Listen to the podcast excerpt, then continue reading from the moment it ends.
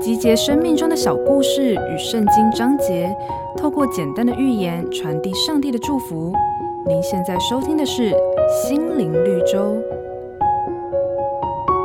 有一个猎人到山上去打猎，不小心掉到坑洞里，双脚都摔断了。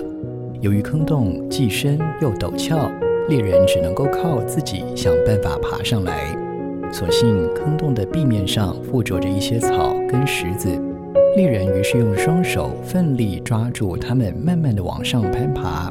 站在地面上的人们看到猎人这个状况，就忍不住议论起来，说。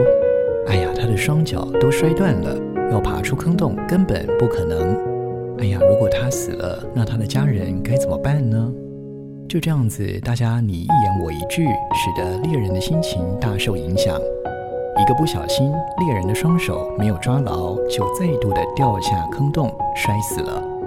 当人陷入困境的时候，议论与批评只会使其落入更深的绝境。圣经上说，污秽的言语一句不可出口，只要随时说造就人的好话，叫听见的人得益处。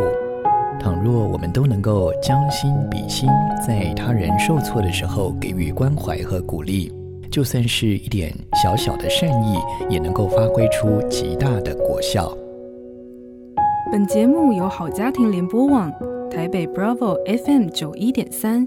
台中古典音乐台 FM 九七点七制作播出，瑞源银楼与您共享丰富心灵的全员之旅。